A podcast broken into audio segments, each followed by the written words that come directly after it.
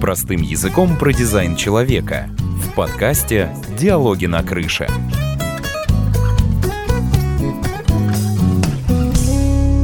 Привет, друзья! Вы слушаете подкаст «Диалоги на крыше». Место, в котором мы разговариваем про жизнь через призму дизайн человека. Развеиваем мифы, знакомимся с интересными людьми и интересными темами про жизнь. В предыдущих выпусках мы разговаривали с разными специалистами на тему, что обуславливает человеку, помогая или иногда мешая быть собой, мешая проявляться собой. И мы разговаривали с нейропсихологом, разговаривали с двумя аналитиками дизайна человека, познакомились с такой темой, как транзитное обуславливание планет и поговорили на тему механики, как она на нас влияет, как другие люди влияют на нас. И сегодня я хочу предложить вам поговорить на такую тему, очень актуальную для меня и для многих, тема образования и воспитания. Конечно же, все через призму того же дизайна человека. Как и какие условия, что влияет на человека в период его взросления, в период его становления как личности, и кто все-таки больше влияет родители или школа или что-то еще. Давайте я напомню немножечко о себе, кто я. Я учитель по образованию, 10 лет провела в педагогической практике и три с половиной из которых в общеобразовательной школе, школе. То есть э, у меня достаточно большая насмотренность на разных детей, разных родителей, разные воспитания этих детей. И почти 13 лет, как я сама мама, мама сына, мы приближаемся к тому возрасту, который родители и многие, не только родители, называют трудным – Хотя, если вы родитель, я уверена, что вы уже в курсе, что трудный возраст бывает практически любой, если ты не понимаешь ребенка. И я иногда смеюсь, что ребенок вот только-только рождается, а ему родители уже начинают, им где-то начинает мерещиться тот самый трудный возраст, который обязательно когда-то придет. Это как когда ребенок приходит в первый класс, а родителям уже рассказывают про ЕГЭ или уже мерещится ЕГЭ. И пять лет, как я изучаю дизайн человека, а, и если быть совсем точной, систему, а, через которая позволяет нам воспитывать детей, понимая их, чтобы вот этот трудный возраст нам не мерещился, и чтобы проблемы, которые кажутся проблемами на первый взгляд, оказывались очень понятными. И, пожалуй, это та система, которая помогла мне найти какие-то объяснения многим так называемым проблемам в школе или в семейной жизни. И сегодня я приглашаю вас поразмышлять про разные системы образования, с которыми мы сталкиваемся, в которых так или иначе растет ребенок, и поразмышлять, какая же из систем оказывает большее влияние. Когда ребенок рождается, когда он растет, две самых больших системы, в которых он проводит самое огромное количество времени, это школа и семья. И все начинается с семьи. Именно там ребеночек находится до 7 лет. Но между школой и семьей всегда существует такой неоднозначный спор. Кто же больше виноват и кто же больше несет ответственности за воспитание личности или за образование, потому что родители обычно во всем винят школу. Школа, в свою очередь, говорит, что виноваты родители, но извечный вопрос, кто виноват и что делать. И знаете, есть такие еще один похожий спор. Есть ученые, которые также много лет спорят, что больше влияет на человека, генетика или окружающая среда. И если поразмышлять, на мой взгляд, мой внутренний, что влияет все. Будет влиять генетика, будет влиять окружающая среда, так же как э, семья и школа будут оказывать влияние, потому что нельзя что-то из этого исключить. А школа представляет просто такой некий социум, в котором ребенок будет вращаться. И иногда, может быть, у вас уже есть такой опыт, вы могли заметить, что когда ребенок меняет школу, что-то меняется. Почему?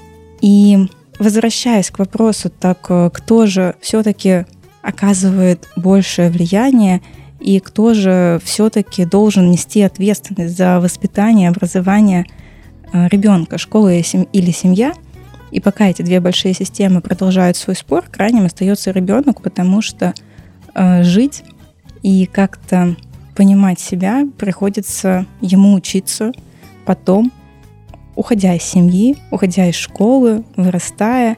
И если мы посмотрим сейчас на наш взрослый пример, очень часто после 30 лет мы сталкиваемся с тем самым трудным возрастом, когда уже вроде бы никто не влияет, нет ни школы, ни родителей, но мы начинаем тот самый поиск себя. И, наверное, было бы очень классно, если бы школа стала той системой, где нас не только научат читать и писать, или каким-то законам физики, а где мы могли бы научиться с раннего возраста, очень раннего возраста, лучше понимать себя, свои привычки, свое поведение и понимать вообще, что с этим делать.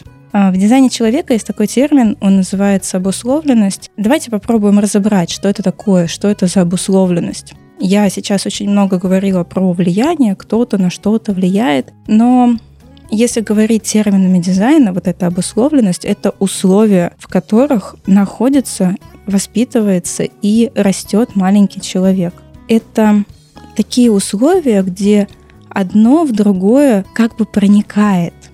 если мы здесь возьмем для примера так, э, такой образ более твердого вещества, как камень, если мы положим камень в море и камень на горе, влияние на этот камень на одинаковое абсолютно будет абсолютно разное. И спустя некоторое время мы увидим, что камень в море будет такой очень гладенький, приятненький, а камень на горе может быть совсем другой формы. Форма изменится. Но сама вот эта составляющая останется та же. Он останется тем же, тем же камнем. То есть, если вы учились в школе, знакомы с физикой, то это как раз-таки те самые условия окружающей среды, которые помещаются и начинают происходить какие-то изменения видимые.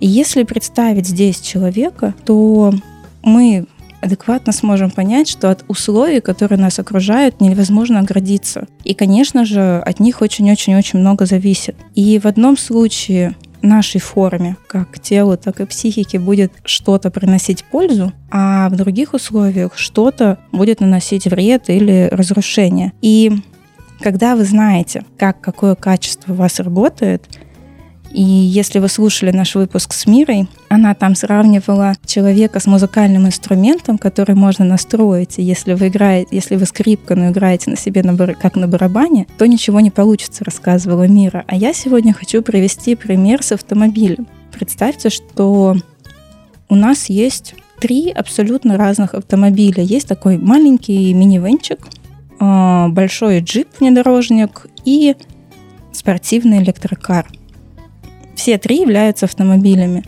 но потенциал и ограничения этих автомобилей будет абсолютно разным. И вот если мы не знаем этот потенциал, что, допустим, внедорожник будет очень круто ездить по горам, по бездорожью, но на нем может быть очень некомфортно в городе, потому что будет сложно найти место для парковки, банально. Но если от э, маленькой-маленькой минивенчика попросить э, таких же качеств, как от внедорожника, и поехать по бездорожью, то вы рискуете остаться без бампера. И вот такие вот примеры, как камень, машины. И давайте попробуем переложить то же самое на человека. Ведь очень часто от одного человека мы просим исполнять те же качества, как от другого, опираясь на определенный опыт и оперируя такими словами, что вот это точно работает но с этим человеком почему-то это не работает. Таким образом, дизайн-человек очень хороший, практичен тем, что показывает конкретному человеку, в данном случае, если мы говорим про детей, конкретному родителю, где и в чем есть потенциал, а где и в чем есть ограничения, и как с этими ограничениями можно обращаться. И вы видите очень наглядно места, где и как вы или ваш ребенок может быть обусловлен.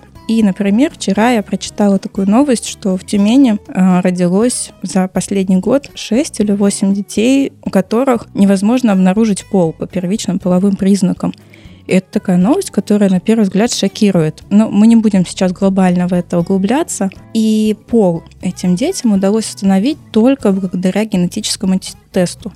Но если поразмышлять, что будет дальше с этими детьми? Потому что мы видим какую-то форму, не похожую, не вписывающуюся в рамки нашего ума. Что-то не то, кажется нам. И что будут делать эти родители, можно предположить. Они попытаются изменить, вернуть пол или оставить все как есть. Вот очень часто так происходит, что мы видим ребенка, чем-то не похожего на нас или не вписывающегося в общую систему образования, мы сейчас подробнее об этом поговорим, и пытаемся его изменить.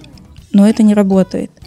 И тогда мы прибегаем еще еще к каким-то изменениям, но это опять не работает, и это становится какой-то проблемой. Нам кажется, что это становится проблемой. Но что если все гораздо проще? С конкретной формой можно обращаться конкретным способом. И тогда эти трудные возрасты и трудности воспитания будут не такими трудными.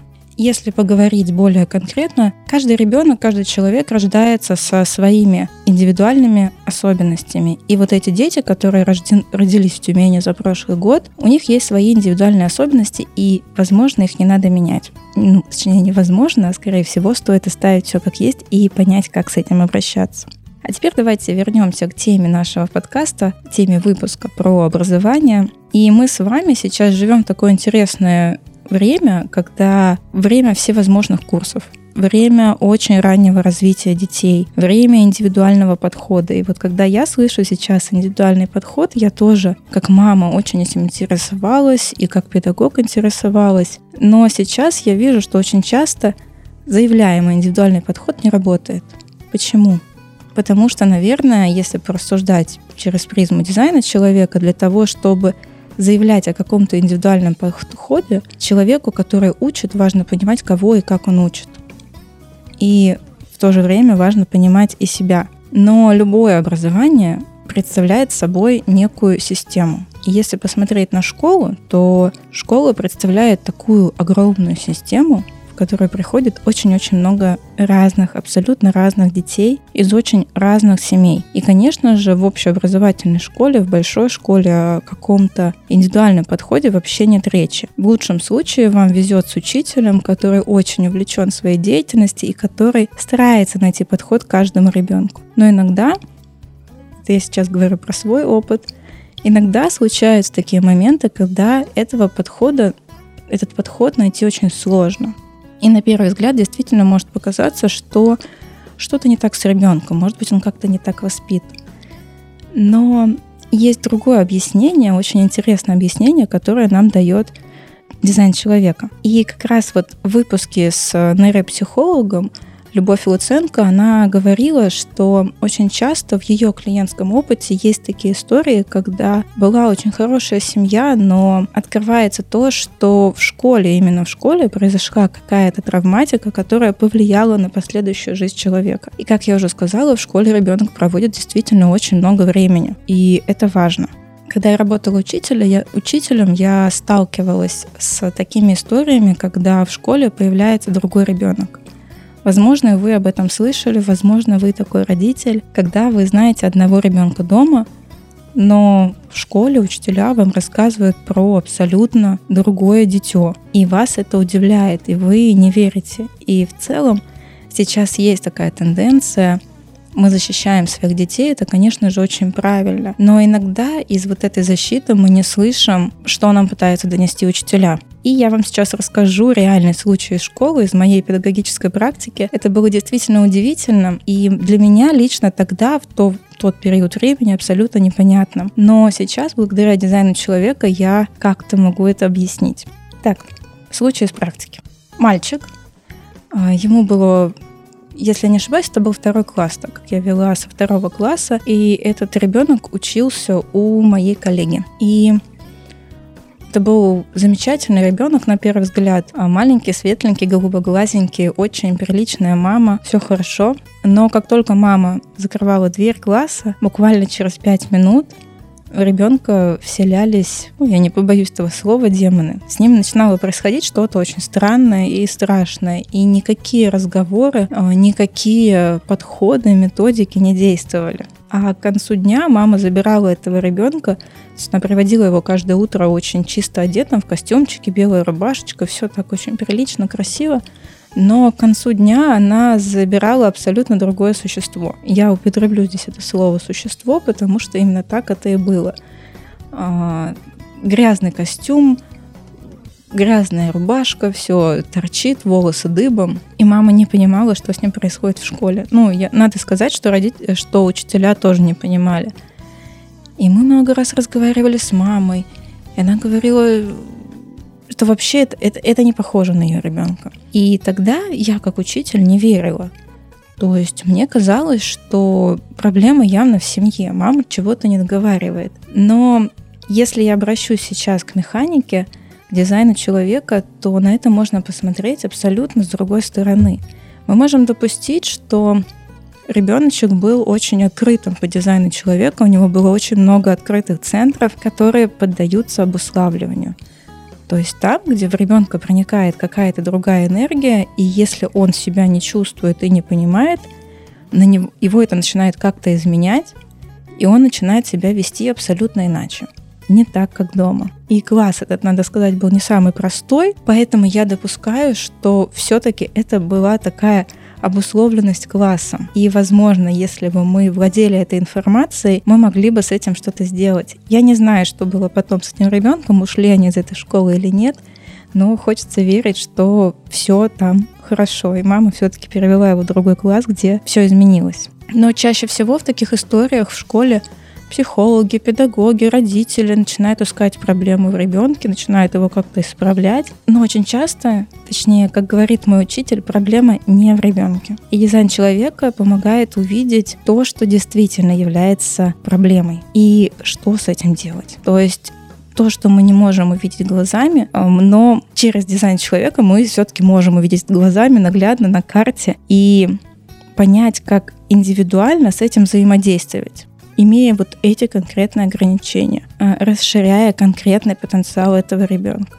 И иногда, очень часто, перевод в другой класс, в другую школу, а иногда просто смена парты имеет значение. И я верю, что сейчас те, кто не очень близко знакомы с дизайном, могут подумать, что это очень странно, но не все зависит от учителя. Учитель может быть замечательный. И конкретно в том классе был хороший учитель, но что-то было не так, что-то было некорректно для ребенка, он находился не в той среде, где ему хорошо, и это имело значение. У меня также есть смешной случай из э, жизни моего ребенка, тоже про школу, про то, как, когда это случилось, я не знала, дизайна человека и не знала этих особенностей, для меня было абсолютно непонятно, почему он так сделал. Но когда я уже познакомилась с дизайном, и сейчас мы поговорим об этом немножечко глубже, и Дэнни, он сам очень часто вспоминает этот случай из э, жизни, и сейчас видно, как сработала система, чистая механика, то, что не поддается нашему уму.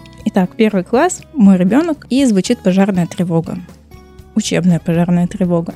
Ну, вы знаете, что в этот момент происходит, все дети собираются, группируются и каким-то образом спокойно уходят за учителем. Мой ребенок сделал абсолютно неожиданный, неожиданный поступок. А, он услышал пожарную тревогу и убежал из школы домой, раздетый зимой в сменке. Конечно же, когда он прибежал домой, дома была бабушка, он рассказал, что случилось. Бабушка сразу же поняла, что это пожарная тревога, одела его и повела обратно в школу, а там все уже бегали, его искали. Но давайте посмотрим здесь а, на механику, потому что в этом случае мы можем понимать, что это за ребенок. Итак, есть такое понятие в дизайне человека, как канал интеграции. Канал интеграции отвечает у нас за выживание. И то есть это система, которая говорит беги или умрешь. Мой ребенок имеет такой особенный вид осознанности, который называется селезеночный. Это спонтанность. И это такая определенная чуйка, чувствительность. Слышу, слышу тревогу, угрожает жизни, реакция бежать. И бежать там, где это я могу быть в безопасности. А самое безопасное место это, соответственно, дом он туда и побежал. И, конечно, если посмотреть на это через вот эту механику, и когда мы сейчас разговариваем, мой сын говорит мне очень понятную вещь. Он говорит, ну нас никто не предупредил, что это учебная тревога. Я слышал, что это тревога, я не знал, и я очень быстро поспешил покинуть здание. И в целом он действовал очень корректно для себя. Конечно же, мы тогда поговорили, потом поговорили, Сейчас мы часто, я еще расскажу, что он часто вспоминает эту историю, она для него такой очень а, яркой стала, ярким в опыте. Когда что-то угрожает жизни, беги. Ну, вот так работает интеграция, наверное, в механике. Я могу сейчас это описать так. И, конечно же, а, главное, когда мы видим историю со спонтанностью, а, здесь важно доверять своей чуйке. Конечно же, рассуждая более глубоко, можно сказать, ну какая здесь может быть чуйка? Просто услышал, просто испугался, просто побежал. Но, опять же, если возвращаться к самой теории, к теории тому, чему нас учит селезенка, она учит нас выживать. И если бы наши очень-очень древние родственники, древние люди не доверяли этой чуйке, когда они слышали опасности и не убегали, то мы как вид просто бы не выжили и не эволюционировали. Вот так это можно объяснить через призму дизайна человека. И если мы имеем такого ребенка, то, конечно, а, стоит обратить внимание на то, что важно доверять своей чуйке. Хотя я как мама здесь не буду скрывать. Мы когда разговариваем про эту ситуацию, я спрашиваю, почему ты не отошел просто подальше, не подождал. И он мне здесь тоже описывает очень интересные вещи. Он говорит, ну я не знал, насколько вообще там это опасно. Поэтому я принял для себя решение бежать домой. То есть в таком случае поведение у родителей, учителей может быть разным, очень разным. Но зная механику, мы понимаем, что ругать, наказывать и применять какие-то санкции вот такой историей будет не очень корректно, а очень хорошо, если мы сможем его правильно поддержать и объяснить, что доверять своей чуйке это хорошо. И э, следующая история которая, наверное, очень актуальна для многих родителей, это история трудностей в школе, когда нам говорят, что ребенок не справляется с уроками, ему сложно в школе, он не выдерживает нагрузку, и, наверное, это одна из самых-самых распространенных историй сейчас, которую я слышу, которую, я уверена, вы слышали, и которая у меня тоже случается, как у мамы почему дети не справляются с нагрузкой. Мы тоже об этом разговаривали с нейропсихологом в одном из наших выпусков. Если интересно, послушайте. И, конечно же, здесь нет какой-то одной причины. Причины будут очень разные, причин очень много, и причины всегда очень индивидуальны. Но давайте попробуем разбить это на такие три больших причины. Первое, у ребенка нет навыка. У него нет навыка справляться с такой нагрузкой. Он только-только прошел в первый класс. А второй отсутствует интерес или мотивация. И про вот этот пунктик я бы хотела поговорить отдельно. И третий пункт, который очень важен, это значимый взрослый. И значимый взрослый это, конечно же, родитель может быть в жизни ребенка, но и учитель может быть таким же значимым взрослым. И если рядом такого взрослого нет, у ребенка начинаются трудности в школе, могут начинаться потому что, к сожалению или к счастью, а, дети так устроены, человеческие детеныши так устроены, что у нас очень долгий процесс воспитания, и ребенок не может сам себя воспитать. Не только человеческий. В животном мире дети также учатся у своих родителей. Просто этот процесс происходит намного быстрее. А, но есть определенные исследования, по которым родились исследования среди человеческого а, мира, и в ходе которых появились подтверждения, что ребенок до 7 лет там отсутствует выживаемость, даже без родителя. То есть без взрослого ребенок до 7 лет не выживет. Каким бы умным, хитрым, а, сильным он не был, ребенок до 7 лет не выживет без взрослого. И теперь мы давайте немножечко порассуждаем вместе. То есть до 7 лет мы чему-то его обучили, через 7 лет он приходит в школу и там начинается новый процесс выживания. И, наверное, там тоже нужна поддержка. Но очень часто сейчас так происходит, что родители перегружены у себя в своей жизни, со своей работой, со своими какими-то заботами. И отдавая в школу, это такой момент, когда родитель думает, ну все, теперь отдал, теперь давайте дальше сам. Или дальше учителя справятся. И начинается это перекладывание ответственности. Но крайним, как я сказала, будет ребенок. А теперь давайте попробуем на это посмотреть с другой стороны, через сторону механики. Как нам известно, большинство людей, 70% это генераторы. Это такая энергия, очень мощная энергия, что-то делать, ее нужно расходовать, энергию хочется движения. И хочется делать что-то, что приносит удовлетворение. Конечно же, за эту энергию которая в тебе бурлит, важно научиться с ней обращаться и мы часто слышим, что это ответственность, но это же не про ребенка 7 лет. Здесь работает, опять же, немножечко другое. Хочется движения. Но когда ты приходишь, даже если хочется обучения, то обучай, обучение до 10 лет, дети — это игра, такая деятельность. Но тут ребенок, генератор с вот этой бурлящей энергией, с желанием действовать, желанием чему-то учиться, там правда есть желание, приходит в школу. И в какую среду он попадает? Какие условия? Он попадает в условия, где нужно сидеть на месте, очень часто сложа руки, слушать какого-то взрослого и практически ничего не делать. То есть большую часть времени просто сидеть. И, конечно же, вот эту вот э, бурлящую энергию это приводит в шок. И, соответственно, вот этот монотонный процесс не приносит никакого удовольствия, никакого удовлетворения. Ребенок начинает отвлекаться. Если мы копнем еще глубже, у нас есть такие ворота глухоты, которые отключаются, когда им не нужна эта информация, просто выключаются. И тогда он приходит домой и говорит, я вообще ничего не понял. Родитель в шоке, кого винить? школу, школа ничему не учит, родитель включается, но вот это вот включение чрезмерное родителя в этот процесс чаще всего ничему не учит. Чаще всего это учат безответственности. То есть я побыл, отсидел там как каторгу, думает ребенок, потом приду, мам с папой сделает. И дальше начинаются проблемы, потому что навык не вырабатывается. И нам нужно что-то еще. Нужно понять, как с этой энергией обращаться. И если понять, как израсходовать, как правильно помочь этому маленькому генератору эту энергию израсходовать и вот это воспринять, то эти трудности станут не такими трудностями. Постепенно начнет вырабатываться навык. Но, конечно же, когда мы говорим про генераторы, важно учитывать этот интерес. То есть интерес и мотивацию к действию. Потому что энергия хочет быть на что-то израсходованная, и, конечно, хочется заниматься тем, что приносит удовлетворение. Но очень мало школ мы сейчас имеем, где будет ориентация на этот банальный интерес ребенка. То есть школа — это все-таки больше старая система, которая говорит, пришел, сел, выучил, послушал, свободен, молодец. И вот эти вот пятерки, которые мы тоже так хотим видеть в дневниках детей очень часто, они же не приносят удовлетворения. То есть это просто что-то, что я не могу потрогать. И вот теперь давайте поговорим, что вот эта вот индивидуальность, какую индивидуальность можно нащупать в ребенке, которая может спровоцировать этот интерес. То есть наша задача как родители, потому что нас же заботит это, нам не все равно, Поэтому мы так и волнуемся и переживаем очень часто. Давайте попробуем поискать эти ключи, которые помогут услышать и спровоцировать интерес.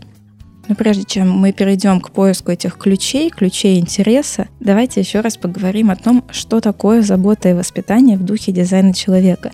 Забота и воспитание, когда мы говорим про дизайн человека, означает, что вы заинтересованы в том, что, во что ваш ребенок вырастет. То есть вас это заботит. И если вы в этом заинтересованы, то вы будете искать способы объяснить и поддержать и помочь как-то переварить этот процесс. И то, что очень важно понять, что первые два класса все-таки, скорее всего, вы нужны. Каким бы замечательным ни был учитель, а вам будет придется поддержать своего ребенка вот в этом переходе.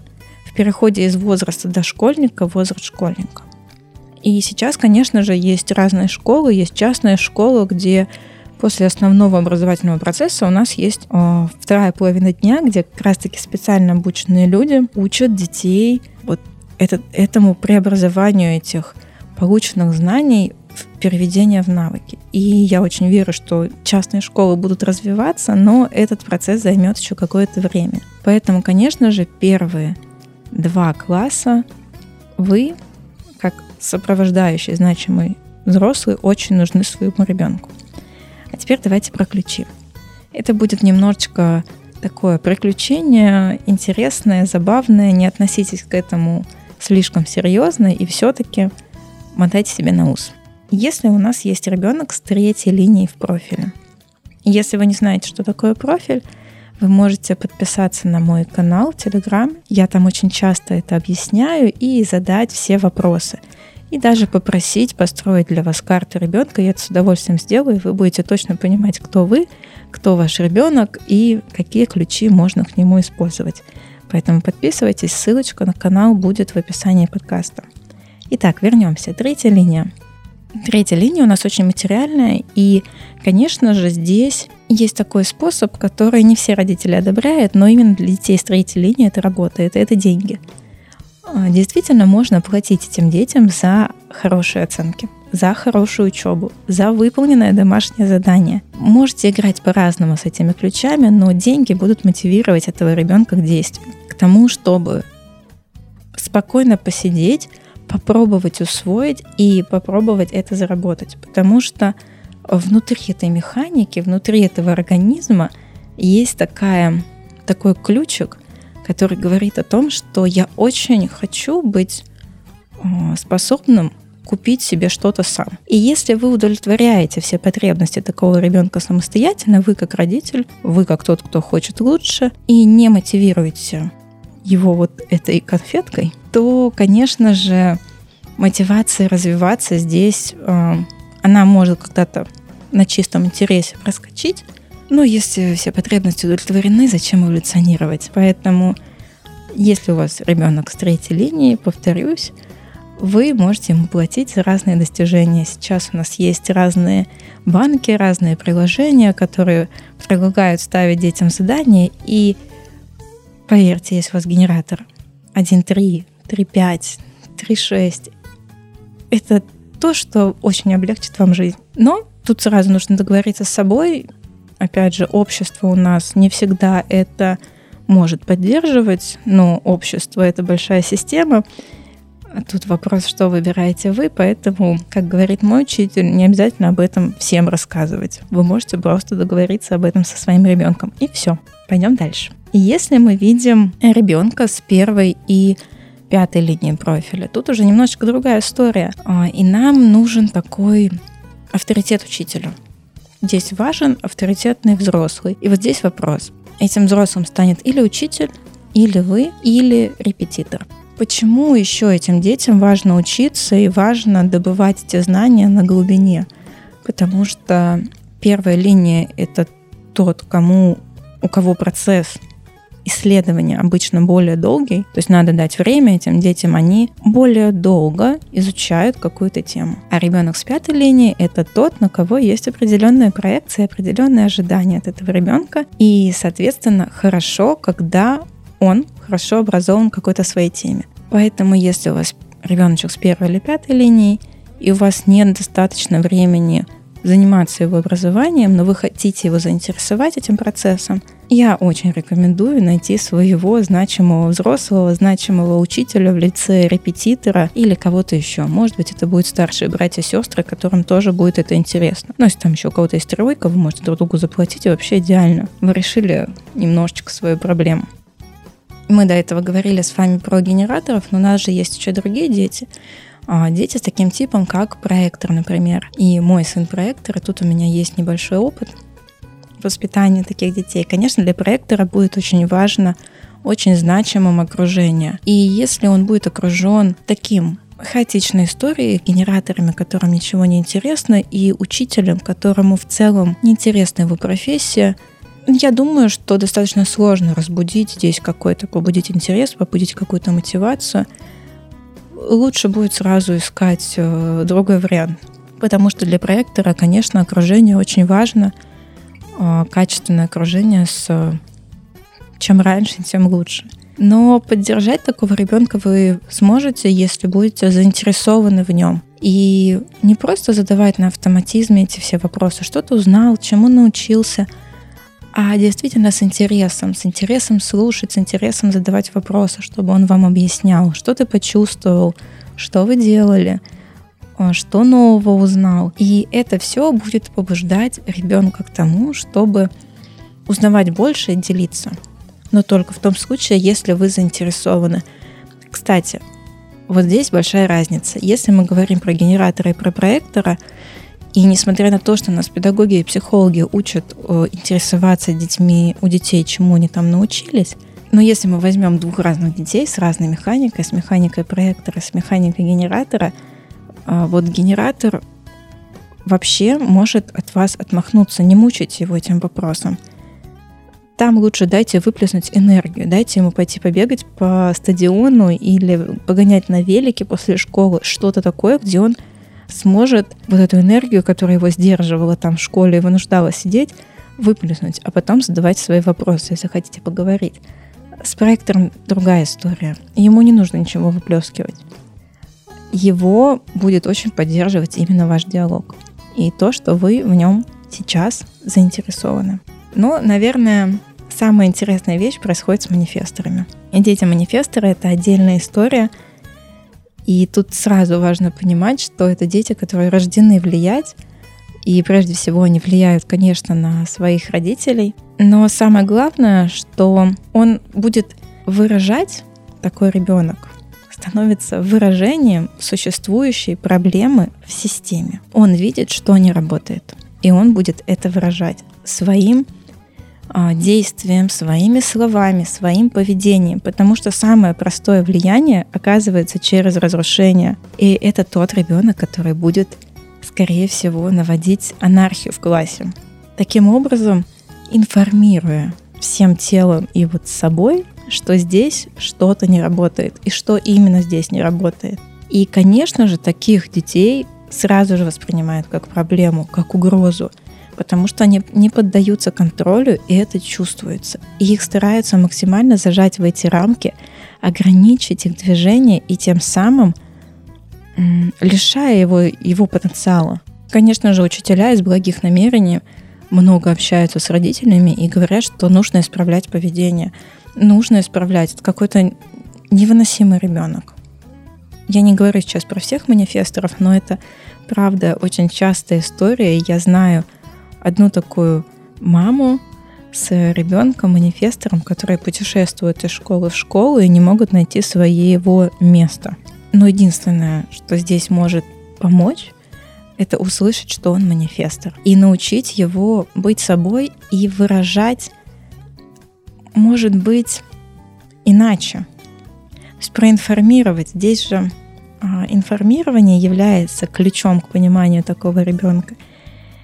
И первое, что важно сделать родителю, конечно, обратиться к ребенку. И общаясь, объяснять ему, как он влияет, как э, он оказывает влияние, и что происходит, если он не спрашивает, а просто действует какие последствия. То есть обращать на это внимание. И тогда, тогда эта проблема, которая не проблема, станет а, видимой, понятной и решаемой.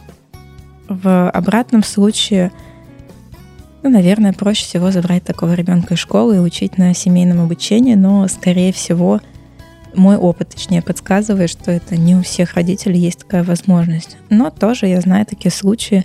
Я знаю, когда собирались семейные классы, которые были инициированы родителями манифесторов, и тоже все складывалось наилучшим образом для детей. Ну, то есть в любом случае мы обращаемся к ребенку. И хочется еще, наверное, провести пару примеров. Например, у нас есть такой пример, как механика открытого эго. И здесь я приведу пример моего учителя Петра Шобера про аплодисменты. Про аплодисменты, которые тоже нас сейчас учат и педагоги, и психологи хвалить детей, аплодировать им за любые достижения. Но если мы говорим про механику открытого эго и вот эти вот аплодисменты в детском саду, когда дети делают какую-то очень странную штуку, на самом деле, которой вы не будете аплодировать, если вы не родитель этого ребенка. И вот это учит тому, что ты можешь сделать любую какашку, простите за это слово, и вам будут аплодировать. Но насколько это здорово и насколько это работает в реальном мире? В реальном мире, скорее всего, это не сработает. Когда ребенок выйдет уже вот из этой системы, где восторженные родители сидели аплодировали, закрепленный паттерн поведения может, наоборот, оказать влияние не в, увести не в ту степь вот эту самооценку, потому что здоровая самооценка — это про умение реалистично видеть, что могу, что не могу, что хорошо, а над чем стоит еще поработать. И, конечно же, хвалить важно. Но здесь нужна ваша, точнее, потребуется ваше умение адекватно и реалистично воспринимать сделанное, реальность, реалистично воспринимать реальность, простите за тавтологию.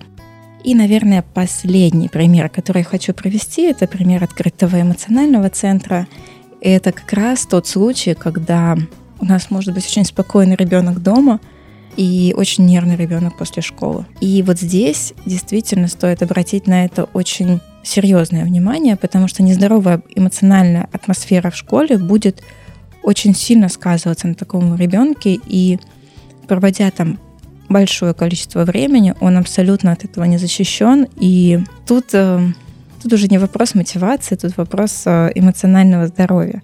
То есть если у вас до школы был очень спокойный ребенок, а в школе начали происходить вот эти какие-то эмоциональные срывы и какое-то странное эмоциональное поведение, вы стали это замечать, замечать, и вы знаете, что это ребенок с открытыми эмоциями, у вас есть один хороший способ перевести ребенка в другой класс, в другую школу, найти выход. Если вы, конечно же, действительно желаете лучшего. Ну и возвращаясь к началу нашего разговора, так или иначе, сейчас я говорю больше про какие-то общие рекомендации, общие истории, истории из практики, но опираясь на какие-то примеры с конкретным ребенком, зная или не зная его механику. Потому что любой случай очень индивидуален. И то, что сработало для одного, окажется абсолютно неработающей историей для другого – потому что в одном случае мы будем иметь ребенка генератора и маму генератора, а в другом случае мы будем иметь ребенка генератора, а маму проектора.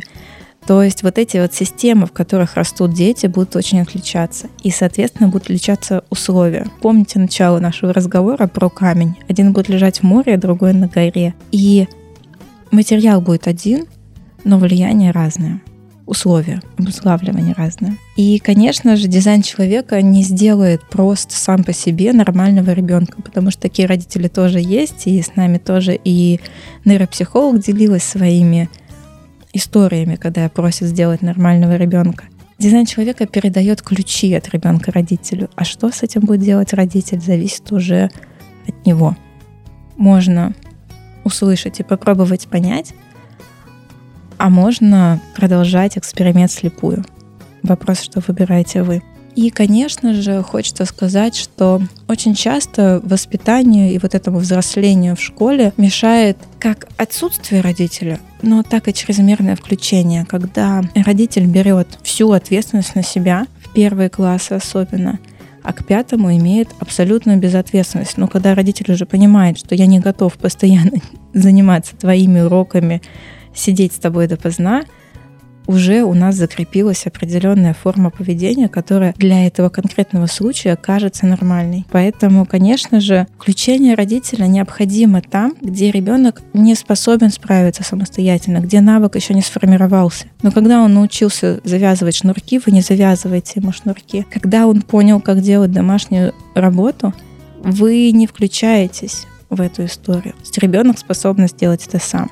И вот эта история про быть на стороне ребенка, на адекватной стороне ребенка, потому что а, в школе сейчас, э, особенно в общеобразовательных школах, происходит много историй, где дело не в ребенке и не в учителях, дело в чем-то еще.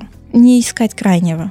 Разобраться — это не попытка найти, сбросить на кого-то ответственность. И быть на стороне ребенка — это не значит защищать его даже там, где он вел себя абсолютно неадекватно — просто потому, что он ребенок. Нет, так не работает. Воспитание это не анархия. Воспитание все-таки это умение корректно питать то, что требует питания. И границы и свобода — это не вседозволенность. Потому что иногда это превращается вот в такую вседозволенную анархию, и тогда, конечно же, это не про быть на стороне ребенка, это про что-то другое. Если говорить про некие ограничения, которые накладывает на нас школа, или любая система, куда вы приходите с запросом на образование, в любой системе будут ограничения. В целом, когда мы развиваемся, у нас всегда есть какие-то ограничения. Ограничения начинаются, наверное, с самого зачатия. В животе ребенок тоже ограничен. Вопрос в том, насколько эти ограничения адекватны для вас. Если они не, не наносят э, моральный или физический вред, то иногда важно научиться принимать ограничения, и это то, что тоже служит росту. То есть задача найти свои способы справляться с определенными ограничениями, с адекватными ограничениями, повторюсь еще раз. И дизайн человека помогает увидеть свои ограничения в данной ситуации и свой потенциал тоже.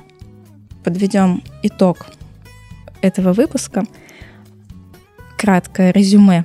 Что же важно знать про воспитание и образование в школе и не только? Каждый ребенок, каждый человек рожден своими собственными индивидуальными ограничениями и особенностями, зная которые вы способны его напитать то, в чем он нуждается сейчас, поддержать то, в чем он нуждается сейчас, подготовить к умению брать ответственность на себя, как в школе, так и в жизни.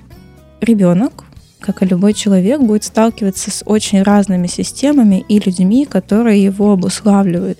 Мы не можем ограничить э, ребенка от каких-то условий или от каких-то некорректных людей, но мы можем научить его быть корректным собой. И первая система, которая этому учит, это семья. Семья, где вы можете научить ребенка понимать себя. И тогда, когда происходит что-то нездоровое для него, научить вовремя выходить. Важное правило, что воспитание это не анархия. А научиться принимать ограничения и научить ребенка принимать ограничения, с которыми он сталкивается в жизни, если они не наносят ему физический или моральный вред. Я уже сказала, но повторю еще раз, когда нужно выйти из какой-то системы, если она некорректна, нездорова, нужно из нее выйти.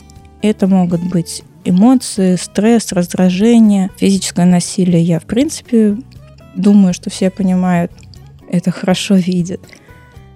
А, но иногда вот этот э, научить ребенка, когда позвонить маме, значит позвонить маме. Когда можно встать и выйти из класса. Это нормально. Но опять возвращаемся к предыдущему воспитанию. Это не анархия. Воспитывая, вы всегда учите ребенка ответственности за свои решения, за свои действия и заботе о себе. И мы учим этой ответственности постепенно. Если говорить о школе, то домашнее задание, выполнение этих заданий — это ответственность ребенка. Но этому важно научить. Мы не рождаемся с этой функцией. И, конечно же, если вы хотите лучше понять себя, понять потребности своих детей, увидеть эти ограничения, которые существуют внутри ребенка. Лучше всего это раскрывается в индивидуальном порядке, на индивидуальных консультациях. Если у вас появился интерес, вы можете написать мне в личные сообщения или подписывайтесь на телеграм-канал, в котором я рассказываю простым языком про дизайн человека, разбираю трудности воспитания и образования, рассказываю интересные истории жизни и делюсь разными методиками воспитания в духе дизайна человека. Также присылайте ваши вопросы. Ваши вопросы помогают э, сделать этот подкаст живым. И ваши истории тоже можете присылать на электронную почту в теме письма укажите диалоги на крыше. Если вам полезна информация, которую вы услышали сегодня, поддержите наш подкаст. Вы можете поддержать его, поставив сердечко на Яндекс или звездочку на Apple. Если у вас есть друзья, которым это будет полезно, не забудьте пересылать этот выпуск друзьям. Так вы помогаете растить этот подкаст и делать его лучше. И мы услышимся с вами через неделю. С вами была Елена Киреева. Увидимся, услышимся на нашей крыше. Пока-пока.